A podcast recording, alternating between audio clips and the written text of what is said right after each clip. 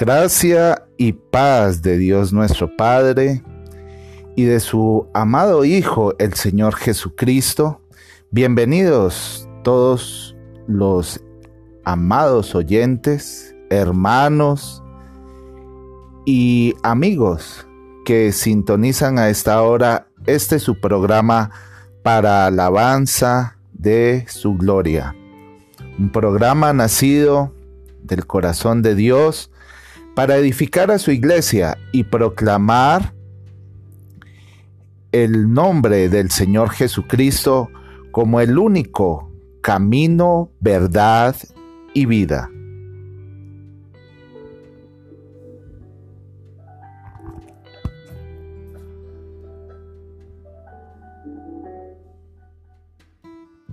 Bueno, mis hermanos, tengan ustedes buenas tardes.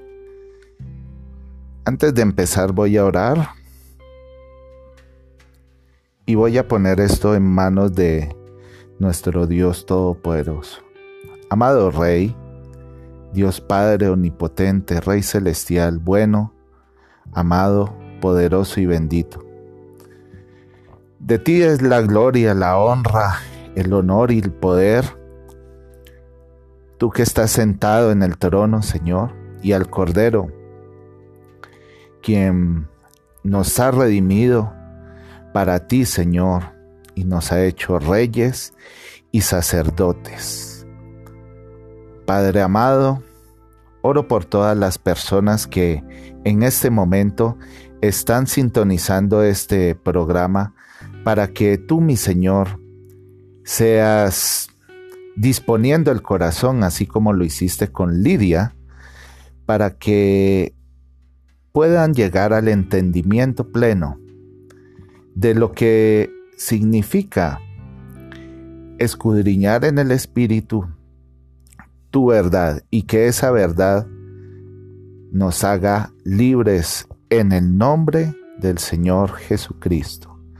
Bueno, mis hermanos, como siempre acostumbro a dar el saludo eh, a Barbosa, Santander, eh, y hasta donde llegue esta señal, tengo entendido que hay eh, hermanos y amigos en Florian Santander, en Landazuri, en, me han dicho que en Huetza, en Cite y en Moniquirá, eh, Moniquirá, Boyacá.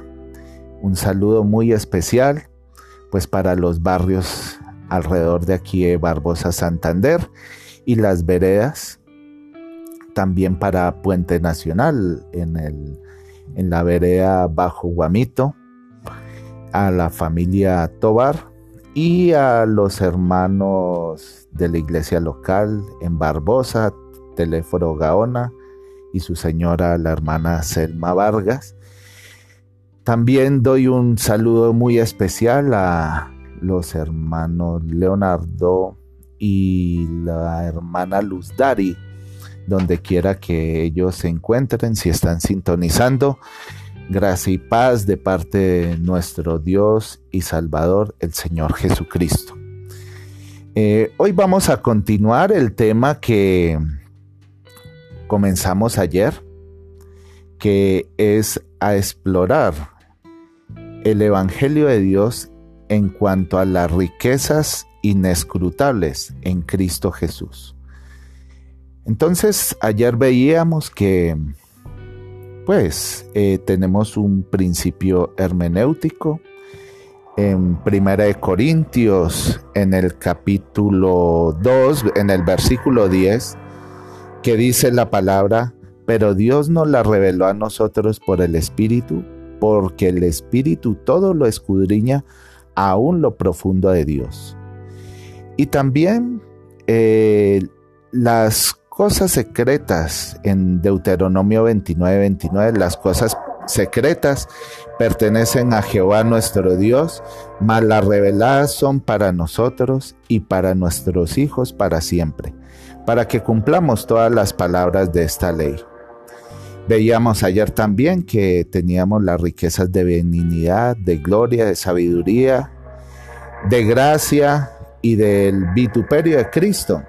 Y que esas eh, riquezas las podíamos ver, por ejemplo, traducidas en las riquezas de generosidad, cuando pues nuestro corazón es transformado al de nuestro amado Señor Jesucristo.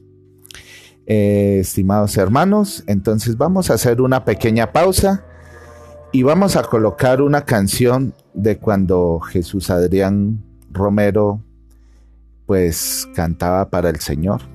Ahora pues no, no sé si tanto, pero cuando las, las canciones eran sacadas realmente de la Biblia e inspiradas pues, por la palabra. Entonces aquí les queda Gloria, Reino y Poder de Jesús Adrián Romero. Ya regresamos.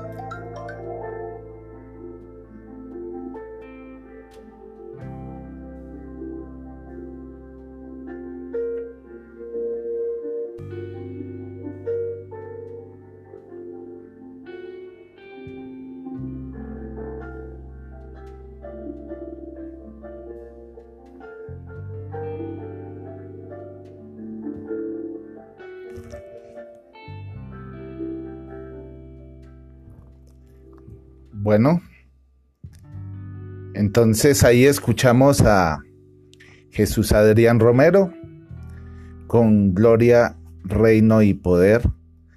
Y es una canción que ha sido extraída del libro de Apocalipsis. Y pues es una canción pues muy bíblica, por eso la, la pusimos, porque es cristocéntrica, ¿no? Ahí habla de una redención y de todas las riquezas que Dios eh, ha dado a los que Él ha escogido. Eh, yo quiero aprovechar aquí para pedirles disculpas eh, si de pronto escuchan algo como fuerte ahí en el fondo. preciso ahí como una construcción, no sé, preciso y comenzó con, comenzaron a taladrar por ahí y se les dio por hacer un, un trabajo después de las seis de la tarde, pero bueno, le damos gloria a Dios que sabemos que todas estas contingencias son por algo. Y pues sí, son por algo porque al enemigo nunca le va a gustar que se predique la verdad. Entonces, eh, desde que el Señor pues permitió este programa, me he dado cuenta de eso, ¿no? Pero bueno, eh, como hizo el Señor Jesucristo, el Señor Jesucristo sabía que iba a, a ser entregado por para pues en la cruz del Calvario para poder efectuar la salvación de todos nosotros los que creemos en él y dice en Lucas que él enfiló su rostro hacia Jerusalén. Entonces, eso quiere decir que uno ante las adversidades, pues lo que tiene que hacer es enfilar el rostro e ir hacia adelante. Entonces, es un consejo ahí para que nosotros a nuestra fe le, le, le añadamos esa virtud que significa portarse varonilmente sin denigrar tampoco a las mujeres, porque cuando habla de portarse varonilmente, ¿qué quiere decir? Que Cristo está formándose en todos nosotros. Entonces, por eso la palabra de Dios dice que en Cristo Jesús no hay griego, ni judío, ni bárbaro, escita, ni hombre o mujer. Hay unos, somos todos iguales tenemos es unos roles diferentes según lo que dice la palabra de Dios. Y hoy vamos a hablar de eso, pues no de, la organización eclesial, no. Hoy vamos a seguir redundando y seguir eh, pues eh, perseverando en lo que el Señor pues nos comenzó a mostrar el día de ayer. Entonces, vamos hoy con las riquezas de benignidad. ¿Qué significan esas riquezas de benignidad? Entonces en Romanos en el capítulo 2, versículo 4 dice, o menosprecias las riquezas de su benignidad, paciencia y longanimidad, ignorando que su benignidad te guía al arrepentimiento. ¿Y qué es lo que pasa? Que aquí la palabra es clara y hermosa, aquí nos, nos muestra eh, un atributo eh, comunicable por parte de Dios, que es la benignidad. Eh, ¿Cómo vamos a saber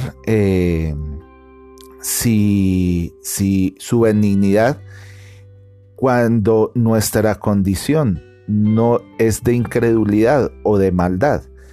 Entonces el, Señor nos tiene a nosotros la solución. Pero antes vamos a saber primero que uno de los atributos que podemos conocer por medio de los labios hermosos que destilan miel de nuestro Señor amado Jesucristo es el de saber que Dios es bueno. Entonces eh, yo quiero que me acompañen a Mateo 19. El Señor eh, dice en Mateo 19, versículo 17, dice, Él les dijo, ¿por qué me llamas bueno? Ninguno hay bueno, sino uno, Dios. Mas si quieres entrar en la vida, guarda los mandamientos. Entonces, aquí el Señor está hablando con el, con el joven rico. Ya habíamos visto la evaluación del joven rico, ¿no? De cómo el Señor llega y como nota en su corazón esa falta de humildad y esa idolatría que, que es la avaricia, es idolatría al dinero, entonces de una vez hace el procedimiento de mandarlo de una vez a la ley de Dios. Y, pero aquí qué es lo que llama la atención, que dice el Señor, ¿por qué me llamas bueno? Ninguno hay bueno, sino uno, Dios. Entonces debemos saber una cosa muy importante, que Dios el Padre, el Hijo y el Espíritu Santo es bueno, bueno.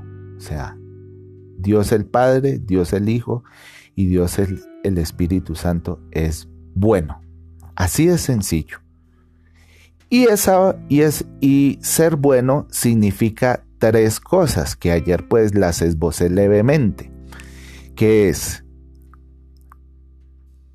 su esencia es la bondad, sus hechos la benignidad y su expresión es la bendición. Entonces hoy tomamos pues el segundo aspecto de, de decir que Dios es bueno. ¿Qué significa que Dios es benigno. Dios es benigno porque Dios es bueno. Pero ¿qué significa eh, benignidad?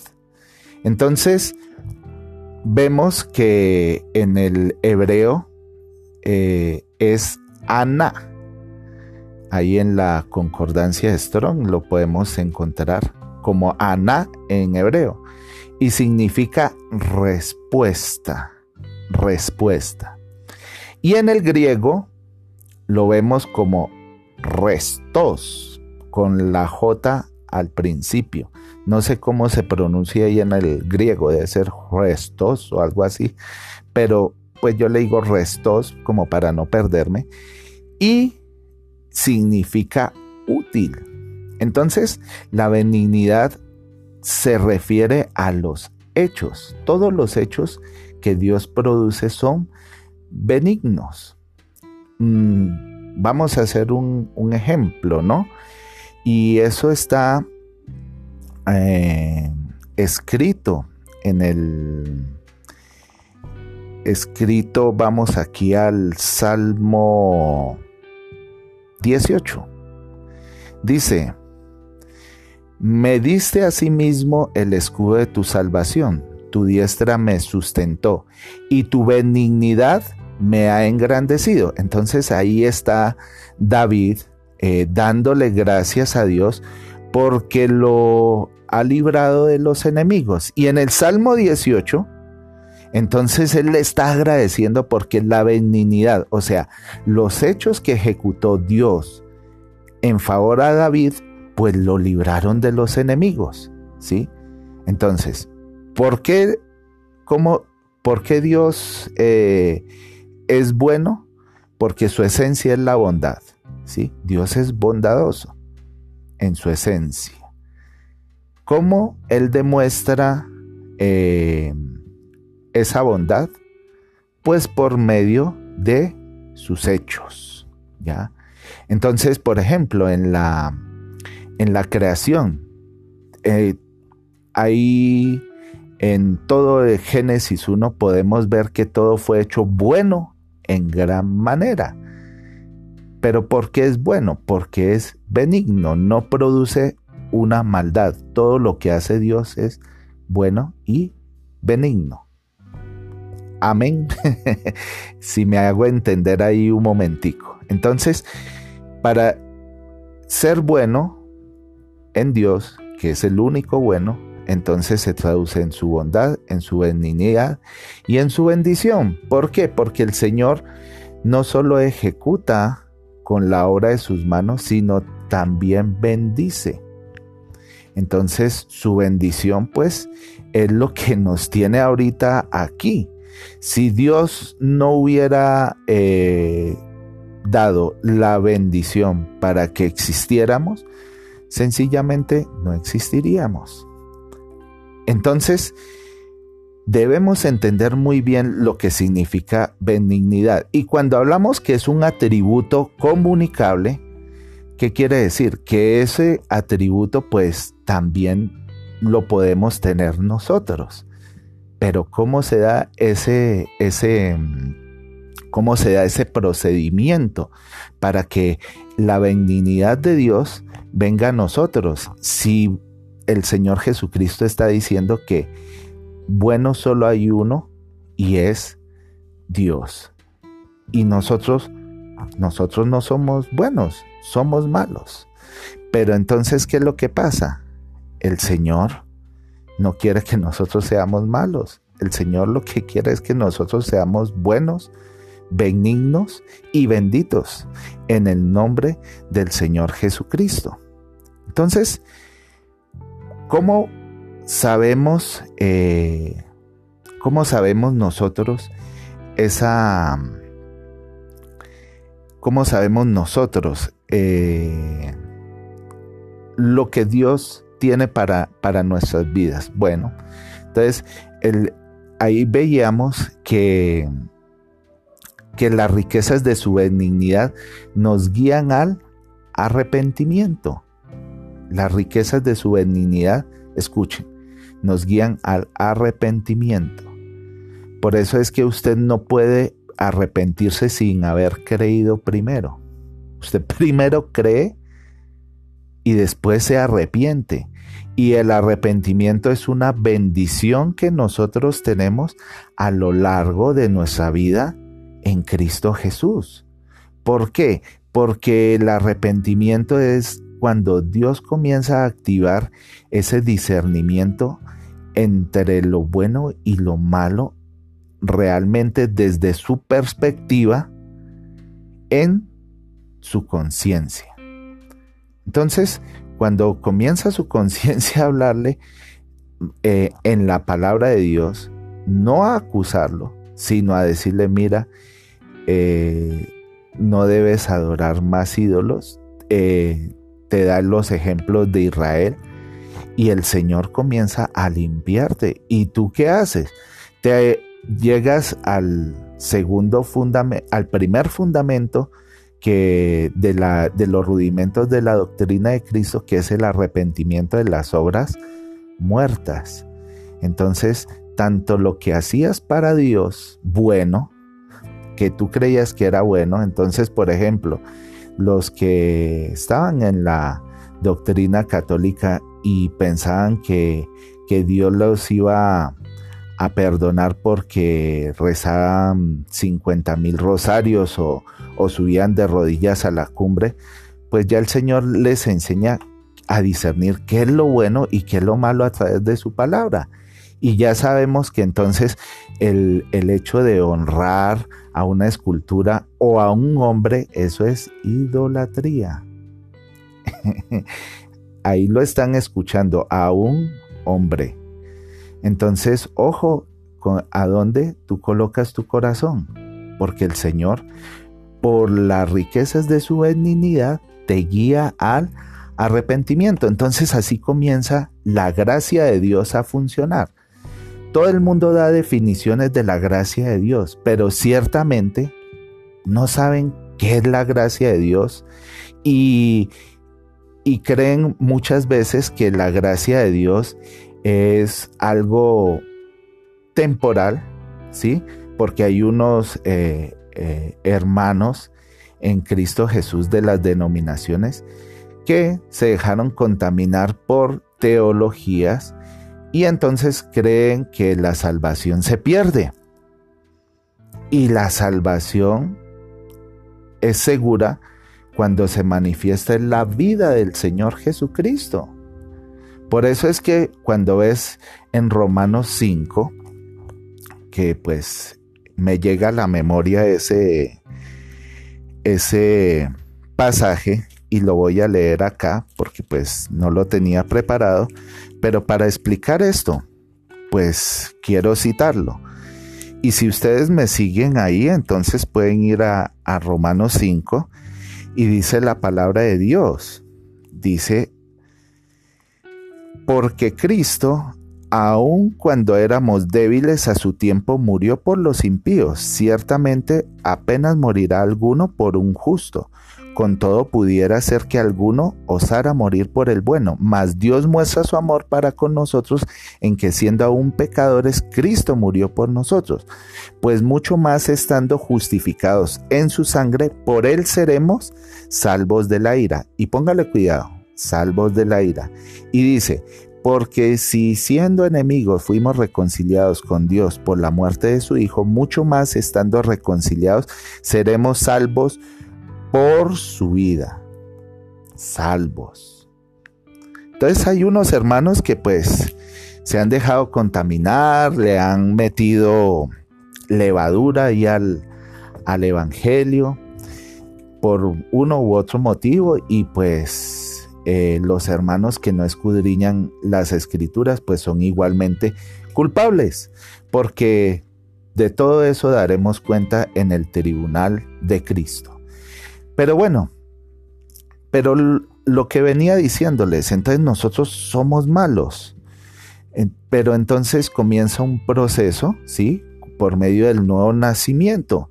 Y por medio del nuevo nacimiento se da el cumplimiento del nuevo pacto, que dice el Señor que nos dará, eh, nos pondrá sus leyes en nuestra mente y nos dará un corazón nuevo, ¿sí? La el Evangelio dice algo mucho más profundo. Dice aquí en 1 Corintios en el capítulo 2, versículo 16, porque ¿quién conoció la mente del Señor? ¿Quién le instruirá? Mas nosotros tenemos la mente de Cristo. Gloria sea el Señor Jesucristo. Por eso es que podemos eh, con toda eh, certeza ir y hacer pues lo que dice Romanos 12, 2 que dice que no debemos conformarnos a este siglo, sino por medio de la renovación de nuestra mente comprobar la voluntad buena, agradable y perfecta de nuestro Dios, porque la voluntad de Dios es buena, agradable y perfecta. Y buena significa bondadosa, benigna y bendita. Gloria sea al Señor Jesucristo. Entonces, Vamos a definir qué es benignidad en nuestras palabras. La benignidad es la consumación de la bondad de Dios traducida en sus hechos y en sus obras. Entonces, vemos por las obras, no solo la creación, sino la obra de salvación de, nuestro Dios y Padre, ¿sí? En, en, en su Hijo, el Señor Jesucristo, vemos la obra benigna. ¿Por qué? Porque es que la obra del Señor Jesucristo, que fue muerte, ciertamente, para nosotros nos resultó en vida. Gloria sea al Señor. Lo que por la por Adán, por un hombre entró la muerte a todo el mundo porque él pecó y como dice en el en Romanos 3:23, por cuanto todos pecaron y están destituidos de la gloria. Pero en Cristo Jesús, que es el segundo Adán, dice que por medio del Señor Jesucristo, Él murió para qué? Para justificar a los muchos. Y dice que donde abunda el pecado, sobreabunda la gracia. Entonces, eh, y para entender la gracia de Dios, tenemos que entender lo que es la justicia de Dios y el juicio de Dios. Si nosotros no tenemos ese conocimiento, pues eh, vuelvo y cito lo que dije ayer, ¿no? Van a, van a estar muchos eh, confundidos por falsos maestros, por falsos profetas, como el que el de creciendo en gracia, que no quiero ni nombrarlo, porque la palabra dice que, que ni, ni fornicación se nombre, mucho menos esa herejía, que lo que hizo fue pervertir la gracia del Señor y convertirla en libertinaje, como está escrito en Judas. Entonces, mis hermanos, su benignidad nos guía al arrepentimiento. El arrepentimiento es un regalo de Dios. Mire una de las cosas cuando las personas se desligan del, del, de la gracia de Dios. ¿Qué pasa? Vamos ahí al libro de Hebreos en el capítulo 6. Tengo tiempo para hacerlo porque eh, me tocó así un poquitico rápido, pero bueno, gloria sea al Señor Jesucristo que me trae la memoria para añadirle este, a, este, a esta carnecita, añadirle cositas que el Señor nos quiere hoy mostrar por medio de, de su sabiduría. Esta sabiduría no es de Pedro Cuadros, no. Yo soy nadie y los que me conocen saben que todo soy menos sabio. Pero el Señor es bueno y pues le da uno el conocimiento, el entendimiento para poder llegar y, y, expresar por medio de los dones recibidos, porque este es mi don, mis estimados hermanos transmitirles a ustedes una enseñanza por parte de nuestro Señor, siendo un mensajero humilde. Y dice la palabra, que esta, esta palabra la, la, utilizan mucho, mucho, eh, para decir lo, del, lo, de la, lo de la pérdida de la salvación. Pero es que es más bien una advertencia a la apostasía. Resulta que en, eh, vamos a la carta de los hebreos. Entonces, el pueblo hebreo que había creído en el Señor Jesucristo, y ya estaban, pues ellos ya habían recibido al Señor Jesucristo, ya, ya habían hecho su confesión, sus respectivos bautismos, no sé hasta dónde hayan llegado, pero ¿qué es lo que pasa? Que desgraciadamente estaban apostatando de la fe, o sea, estaban abandonando la fe, que es en la gracia de nuestro Señor Jesucristo. Entonces, eh, posiblemente dicen que Lucas fue el que escribió esta, esta carta debido pues a la riqueza de su lenguaje. Y voy a ir rápidamente, dice, dice, acerca de esto tenemos mucho que explicar y, mucho que decir, perdón, y difícil de explicar por cuanto os habéis hecho tardos para oír, porque debiendo ser ya maestros después de tanto tiempo, tenéis necesidad de que se os vuelva a enseñar cuáles son los primeros rudimentos de las palabras de Dios, y habéis llegado a ser tales que tenéis necesidad de leche y no de alimento sólido. Y todo aquel, estoy hablando, estoy desde el 5.11, y y todo aquel que participa de la leche es inexperto en la palabra de justicia porque es niño. Y eso es lo que vemos hoy en las congregaciones.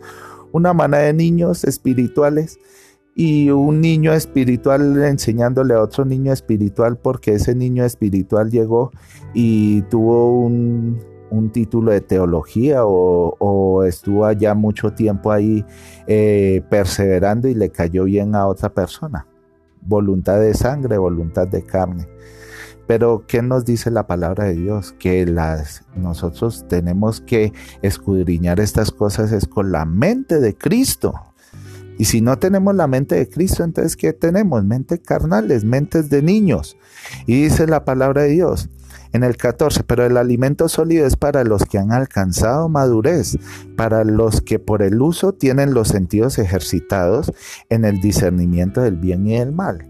Lo que yo les decía, entonces las, riquezas de sus benignidad, benignidad nos guían al arrepentimiento y en el arrepentimiento ya comienzas a discernir qué es lo bueno y qué es lo malo desde la perspectiva de Dios y con la mente de Cristo, pues obviamente va a, transformarse tu mente, va a haber una renovación en tu mente.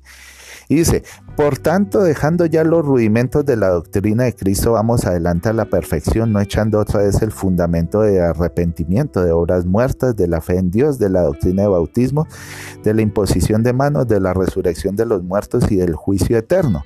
Y esto haremos si, Dios en verdad lo permite. Mire hermano, para vergüenza les digo que en los discipulados, mis hermanos, no se observa esto. Se los digo así. Si usted es un hermano que observó esto, lo invito, llámeme al 320-803-6766 y me dice si mi, mi pastor, eh, él nos, nos instruyó con base a, los rudimentos de la doctrina de Cristo y yo le voy a decir, gloria a Dios. Muy bien, su pastor está haciendo lo que debe hacer, se debe definir como siervo injusto, eh, perdón, siervo inútil, porque hace lo que tiene que hacer. Entonces, dice, ahora, ahora póngale cuidado a esto. Dice, porque es imposible que los que una vez fueron iluminados y gustaron del don celestial, ojo, gustaron, ¿sí? No, no, no, no lo tienen, sino gustan porque es que el Hijo eh, tiene el, el, don celestial. El extraño lo gusta y si fueron hechos partícipes del Espíritu Santo y asimismo gustaron de la buena palabra de Dios y los poderes del siglo venidero y recayeron, sean otra vez renovados para arrepentimiento, crucificando de nuevo para sí mismos al Hijo de Dios y exponiéndoles al vituperio. Entonces vayan ahí a Mateo 7:21 y cuando el Señor Jesucristo dice, en aquel día muchos me dirán, Señor, Señor, pero yo no los conoceré. Y dice, dice, pero Señor, si en tu nombre y profetizamos, si en tu nombre hicimos milagros, si en tu nombre echamos fuera el demonio, ¿y qué le dice el Señor? Apartaos de mí, no os conozco, hacedores de maldad. Y, dice, y dicen, dicen, no todo el que me dice Señor, Señor entrará al reino de los cielos, sino el que hace la voluntad de mi Padre que está en el reino. Eh, perdón, la voluntad de mi Padre que está en los cielos. Entonces, ahí comenzamos a ver, ¿y cuál es la voluntad del Padre? Nosotros dejar de orar y más bien creer en el Señor Jesucristo. Entonces, eh, este es un esbozo, ¿no, mis hermanos? Pero mira aquí lo que dice más adelante. Y aquí hace una clara diferenciación quiénes son estos personajes y los que pues somos salvos en el nombre del Señor Jesucristo. Dice en el 9, pero en cuanto a vosotros, oh amados, estamos persuadidos de cosas mejores y que pertenecen a la salvación aunque hablamos así, porque Dios no es injusto para olvidar vuestra obra y el trabajo de amor que habéis mostrado hacia su nombre, habiendo servido a los santos y sirviéndoles aún. Y esas obras, y esas obras, es las riquezas que el Señor permite que nosotros expongamos hacia los demás. Rápidamente, vamos ahí a Filipenses en el capítulo 1, en el versículo 6, vamos a ver qué dice. Filipenses, capítulo 1, versículo 6, y dice aquí la palabra de Dios, estando persuadido de esto, que el que comenzó en vosotros la buena obra la perfeccionará hasta el día de Jesucristo.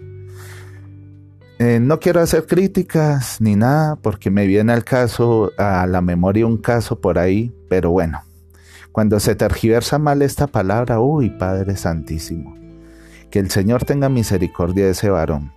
Entonces dice, estando persuadido de esto, que el que comenzó en vosotros la buena obra, la perfeccionará hasta el día del Señor Jesucristo. ¿Y para qué la perfecciona? Dice, para en Colosenses 1:10, ahí rápidamente, para que andéis como es digno del Señor, agradándole en todo, llevando fruto en toda buena obra y creciendo en el conocimiento de Dios. Mañana vamos a ver las riquezas del conocimiento de, de, Dios. Y mira, mira esto, dice, a fin de que el hombre de Dios sea perfecto, enteramente preparado para toda buena obra. Buena obra es benignidad. ¿Y cómo y Dios produce benignidad en nosotros? Ay, mis hermanos, vamos a Gálatas, capítulo 5, versículo 22. Si los hermanos no saben, solo hay un fruto del Espíritu Santo. Pero ese fruto está dividido en nueve partecitas. Y aquí se las voy a decir, a ver si no hay benignidad acá. Y si la benignidad es igual a la bondad. Dice, mas el fruto del Espíritu es amor, gozo, paz, paciencia, benignidad, bondad, fe, mansedumbre, templanza. Contra tales cosas no hay ley, mi hermano. Te puedes desgastar, mi hermano, eh, celebrando Shabbat si estás en las raíces hebreas o llegando a los cultos y sembrando todos los diezmos, todas las primicias para que Dios te bendiga, pero las cosas no funcionan así en el Señor. Los que quieren prosperidad económica, yo les invito a que se lean un poquitico allá el libro de Santiago, la carta de Santiago, a ver qué dice al respecto. Entonces esto nos deja una moraleja tremenda, ¿no? Que el, el Señor nos vuelve útiles, útiles, mis hermanos. ¿Para qué? Para que podamos venir aquí y, en el que pueda, eh, le da el Señor un espacio para que venga aquí a hablar de las riquezas de su Hijo, eh, pero también en el trabajo, en el trabajo entonces tú te vuelves útil y comienzas a hacer las cosas bien porque las está, no estás sirviendo al ojo, sino estás sirviendo es al, al Dios vivo y, y no todas las personas tienen facilidad de, expresión, porque eso es de acuerdo al don y, y, de acuerdo al llamado y de acuerdo a la gracia. Pero entonces hay otros dones que tienes que ejecutar, mi hermano. ¿Por qué? Porque es que para eso Dios te los dio.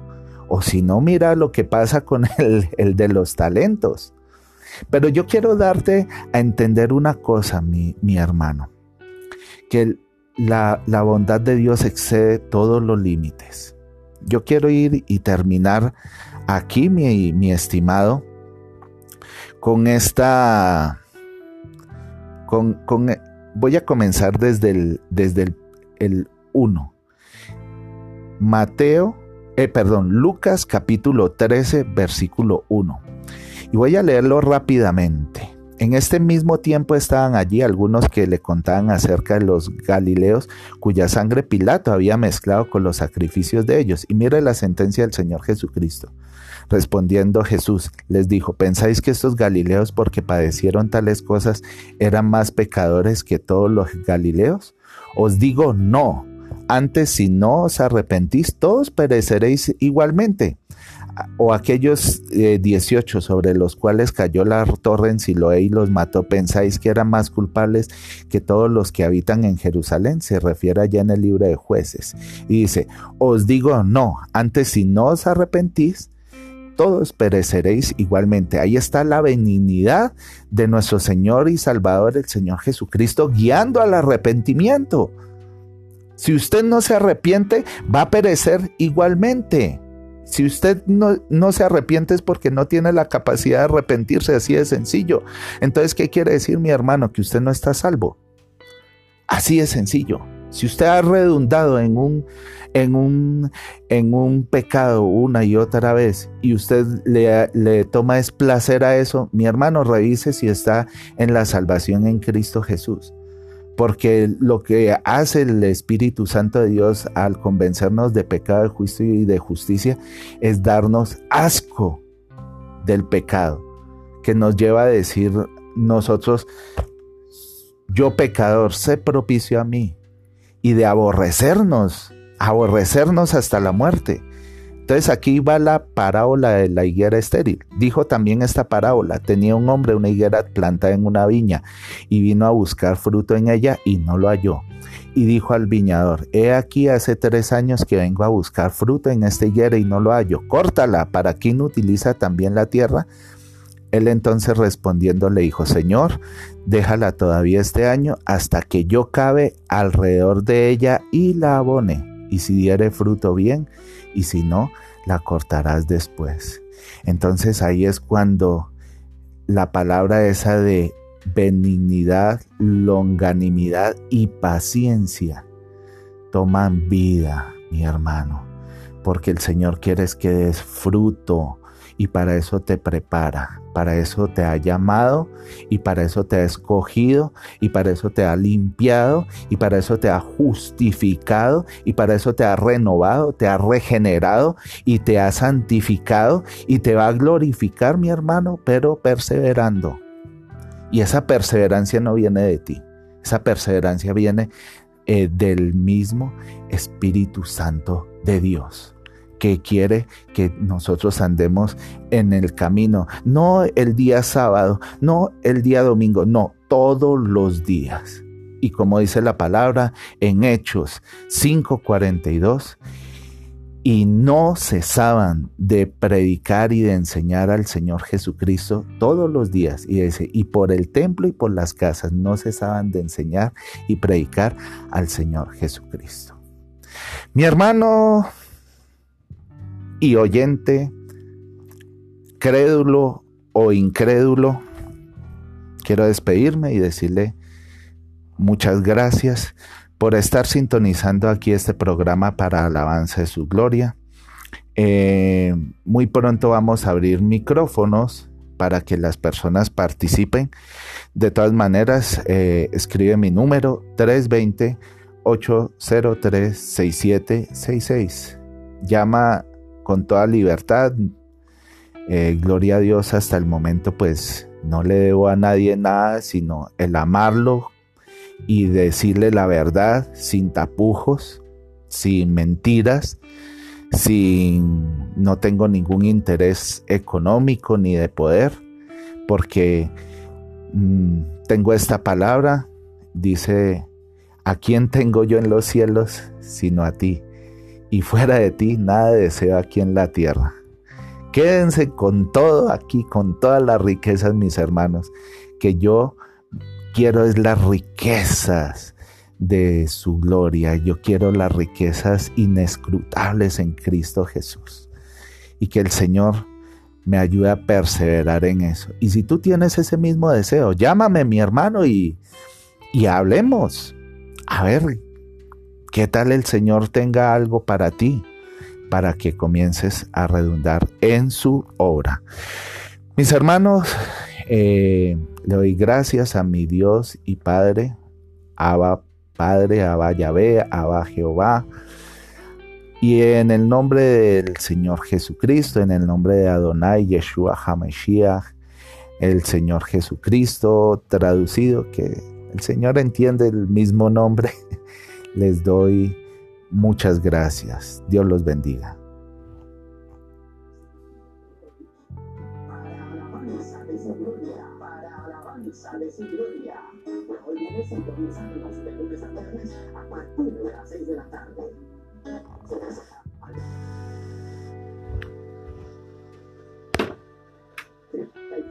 Se 66 320 la gracia de Dios Padre y la paz del Señor Gracias, mi Señor, bendito seas.